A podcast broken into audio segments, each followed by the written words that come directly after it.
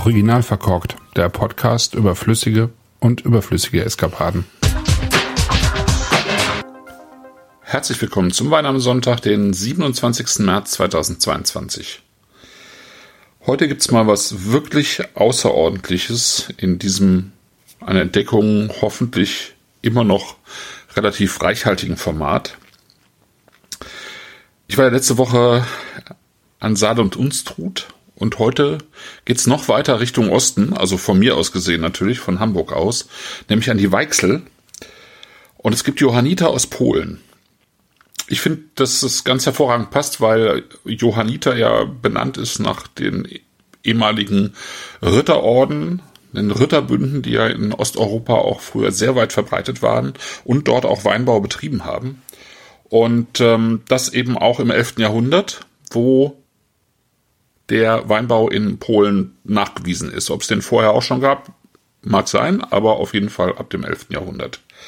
Und den gab es so damals rund um Silona Gora, auf Deutsch Grünberg, im Westen des Landes und in der südöstlichen Vojvodina. Das ist so, sind so die Vorkarpaten. Ne? Das geht dann schon Richtung ähm, Rumänien, Ukraine.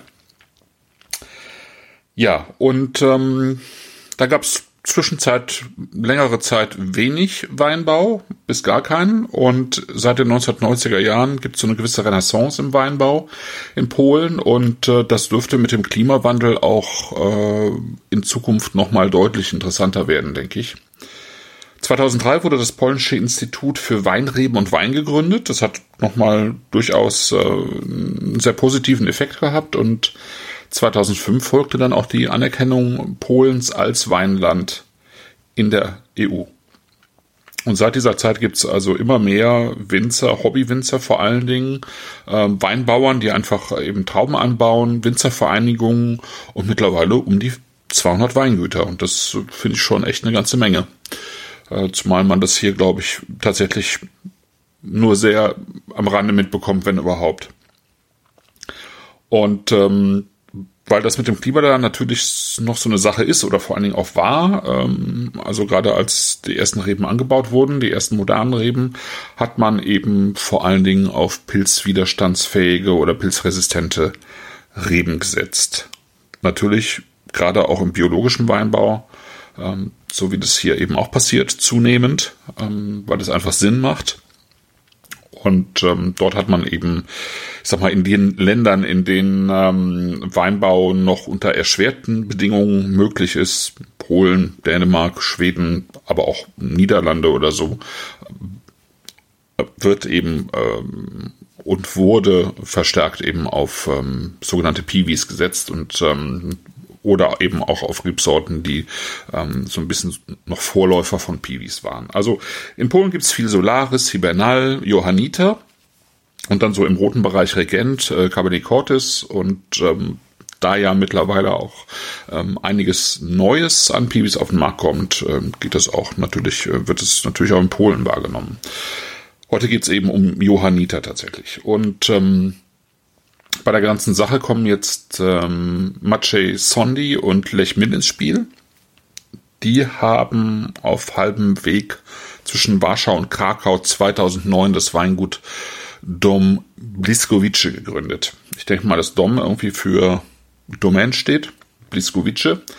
Ähm, und ähm, ja, das Weingut hat sich so, würde ich sagen, zu einem, soweit ich das beurteilen kann, ich kenne mich wirklich nicht besonders gut aus, muss ich gestehen, aber was ich jetzt so gelesen habe, eben mit zu den Besten im Land. Und wir haben eben von vornherein ähm, biologisch organisch gearbeitet und ähm, so Richtung Low Intervention. Deswegen kann man sie eben auch, wer sich jetzt mit Natural Wines äh, beschäftigt, äh, ähm, schon mal kennengelernt haben, nämlich äh, auf der Raw oder auf verschiedenen Raws, ähm, Naturweinmessen. Und ähm, also da sind sie zumindest vertreten. Und ähm, das kann gut sein, dass äh, das Team von Vino Zentral, wo ich den Wein jetzt her habe, äh, die eben da auch kennengelernt hat. Ja, äh, Maciej Sondi und Lech Mill sind Neffe und Onkel. Sie haben eben das Weingut 2009 gegründet, 2009, 2010 dann auf recht hohen Terrassen einer Weichsel die ersten Reben gepflanzt. Da gibt's ziemlich kalkreiche Böden, Südwestlagen und ähm, eben durch den Fluss, übrigens noch unbegradigt, also wer mal in die Ecke schaut und äh, Fotos sieht oder so, oder vielleicht einfach auch gescannt und da war, äh, ist einfach total schön, also sehr naturbelassen, weil es eben so unbegradigt ist. Und äh, dadurch gibt es eben ein recht mildes Klima durch den Fluss, wie es halt so ist, Weinbau am Fluss. Ähm, gleicht das Ganze so ein bisschen aus. Und ähm, wer sich jetzt in der Gegend auskennt, äh, die Weinberge liegen zwischen Casimiers Dolny und Anopol, so auf 150 bis 190 Meter Höhe, auf eben auf Kreidekalkstein und ähm, mit so einer Oberfläche aus Löss. Mark Lovo Löss heißt er dort. Und ähm, mittlerweile bewirtschaften sie so um die äh, knapp fünf Hektar. Und das ist eigentlich äh, Mache, der den Stil des Weinguts prägt. Das ist äh, Mache ist ähm, Restaurantbesitzer in Warschau und hat einen Weinhandel dort auch. Ähm, der vertreibt dort Spitzenweine aus Frankreich, Italien, Österreich, äh, Deutschland. Ähm, und kennt sich eben entsprechend mit äh, guten Weinen aus und ähm, guckt eben, dass er seine Weine eben auch auf dieses Niveau bringt. Und entsprechend hat er sich als ähm, ja, Händler dieser, dieser ähm, oder Importeure auch dieser Weinländer und Anbaugebiete sich selber auch dazu entschlossen, Riesling und Pinot Noir mittlerweile anzupflanzen bei sich. Und ich denke, dass das eben mit dem, ähm, ja, mit dem Klimawandel auch passt. Also die Ecke ist wahrscheinlich eher auch für die nächsten Jahre erstmal ein Profiteur des Ganzen.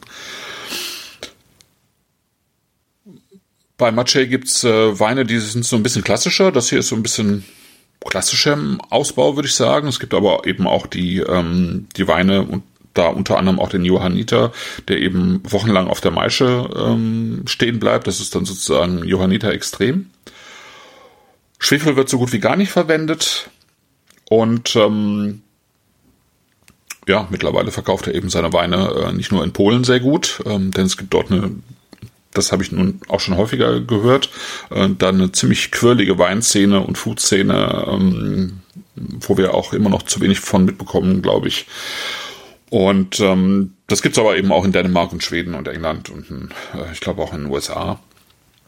Und äh, der Maciej ist eben auch ziemlich gut vernetzt, also ob es jetzt ins Burgund ist oder in, nach Deutschland. Ähm, das ist also ein ziemlich spannendes Projekt, würde ich sagen.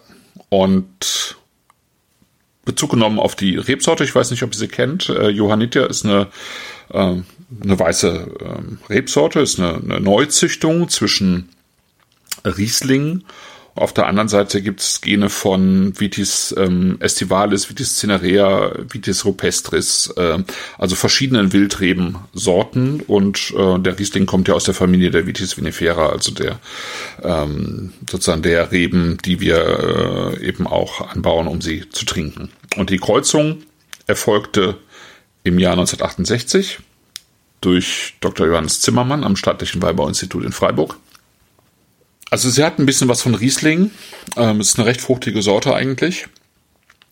Ich habe sie noch ähm, nicht so häufig im Glas gehabt, aber von Stefan Krämer ähm, aus Franken habe ich sie schon recht häufig im Glas gehabt, weil ich den Wein einfach sehr gerne mag.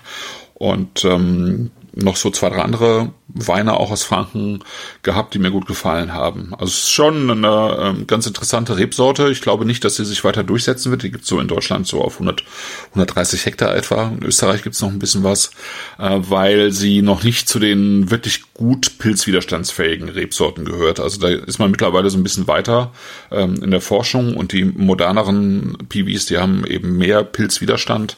Ähm, und ähm, weil es jetzt auch keine übermäßig markante Rebsorte ist, würde ich sagen, ähm, ist es wahrscheinlich keine, die sich auf Dauer im, im Pimi-Markt halten wird. Aber ähm, spannend und in diesem Fall super spannend finde ich, weil wenn man das Ganze jetzt ins Glas gießt, dann ist das ein Wein, äh, der einfach total krass aussieht, weil er fast neongelb wirkt und so, als würde er von innen heraus, aus sich heraus leuchten. Und irgendwie habe ich das, äh, die Assoziation damit mit, mit einem Kontrastmittel, was ich mal vor, vor Jahren nehmen musste, bevor ich, ähm, ja, man bei mir einen Kernspin durchgeführt hat. Also genau so hat das, glaube ich, irgendwie auch geleuchtet in diesem, in diesem Beutel, den ich da durch die Gegend schleppen musste. Ähm, wie auch immer, das hier ist kein Kontrastmittel, das ist äh, Johanniter Jahrgang 2018 Und ähm, also von der Farbe hat man so das Gefühl, eine Auslese im Glas zu haben. Und wenn man dann auf den auf die Flasche schaut, dann hat man 10,4 Prozent Alkohol und dann hat man natürlich irgendwie unwillkürlich ähm, die Idee davon, dass das jetzt ein Rest süßer Wein ist. Und wenn ich ins Glas rieche, dann passt es nicht ganz, weil restsüße Weine relativ selten in dieser Form so reduktiv wirken. Also es es ist keine starke Reduktion, aber es ist eine, eine klare Reduktion. Da man hat so so ein bisschen verbranntes Gummi in der Nase, wie, wie das, also ne, nicht diese Knallbällchen-Reduktion, sondern eher so verbranntes Gummi, wie man das gerne auch mal bei bei Sauvignon Blanc hat. Ähm, gleichzeitig finde ich, hat man trotzdem den Eindruck, dass es auch eine ganz leicht oxidative Note gibt. So ein bisschen mit mürben Äpfeln, aber auch frische Äpfel mit dabei. Und dann finde ich äh, sehr deutlich so, so Zedrat-Zitrone äh, mit so einem ähm, Hauch Limette mit dazu, also so ein Tropfen grün, grünes Zitrus und so ein bisschen Hopfensprossen noch mit dabei, würde ich sagen. Ähm, sehr, sehr hell, sehr frisch, sehr ähm, markant, finde ich, äh, in dieser Kombination, sehr eigenständig. Und am Gaumen kickt das total, ja. Das ist, das finde ich richtig gut. Das ist knalltrocken. Es ist total zitrisch. Das macht richtig Druck und wirkt dabei leicht und gleichzeitig aber konzentriert. Und das hatte ich jetzt gerade beim ersten Schluck nicht erwartet, ja. Also diese 10,4% Alkohol hm, und in, in der von der Farbe her in der Erwartung doch ein bisschen Restzucker zu haben, ähm, ist aber nicht. Und das ist einfach früh gelesen, aber es ist halt keine Spur von Unreife drin. Ja? Das ist so ein bisschen wie letzte Woche mit dem Silvaner vom, vom ähm, Karl Walter. Ähm, mit seinen 11,5 Prozent auch früh gelesen, auch so ein richtiger Frühlingswein und, und das hier eben auch, ja. Das hat noch weniger Alkohol, aber es ist, wie gesagt, es ist, ähm, es ist reif und es ist ziemlich geil, ehrlich gesagt auch. Es kickt richtig, das ist süffig. Ähm, äh, durch die, durch die Säure, die ist ziemlich rasant, aber reif und bringt so ein bisschen Salz einfach mit rein. Und ähm, ja, und das Ganze gibt dann wieder so ein, so ein hat dann wieder so einen tonischen Eindruck, ja, ähm, so, so einen lebendigen, tonischen Eindruck. Und das ist ähm, das Schönste eigentlich, finde ich, an dem Wein ist, dass das alles zusammen einen sehr eigenen Charakter ergibt und von vorne bis hinten irgendwie von der Farbe sozusagen bis zum Finale einfach äh, unverwechselbar ist. Und das ist schon sehr cool, finde ich. Und ähm, ja, insofern komme ich auf den Eingangssatz zurück. Das ist wirklich ein außerordentlicher Wein für mich persönlich, weil so viel polnische Weine habe ich noch nicht getrunken. Und ähm, da kann man mit dem Wein, finde ich, schon ziemlich weit oben einsteigen. Und ja, das ist mein Wein am Sonntag heute. Und ich hoffe, ihr habt auch einen guten Wein im Glas und bis bald. Tschüss.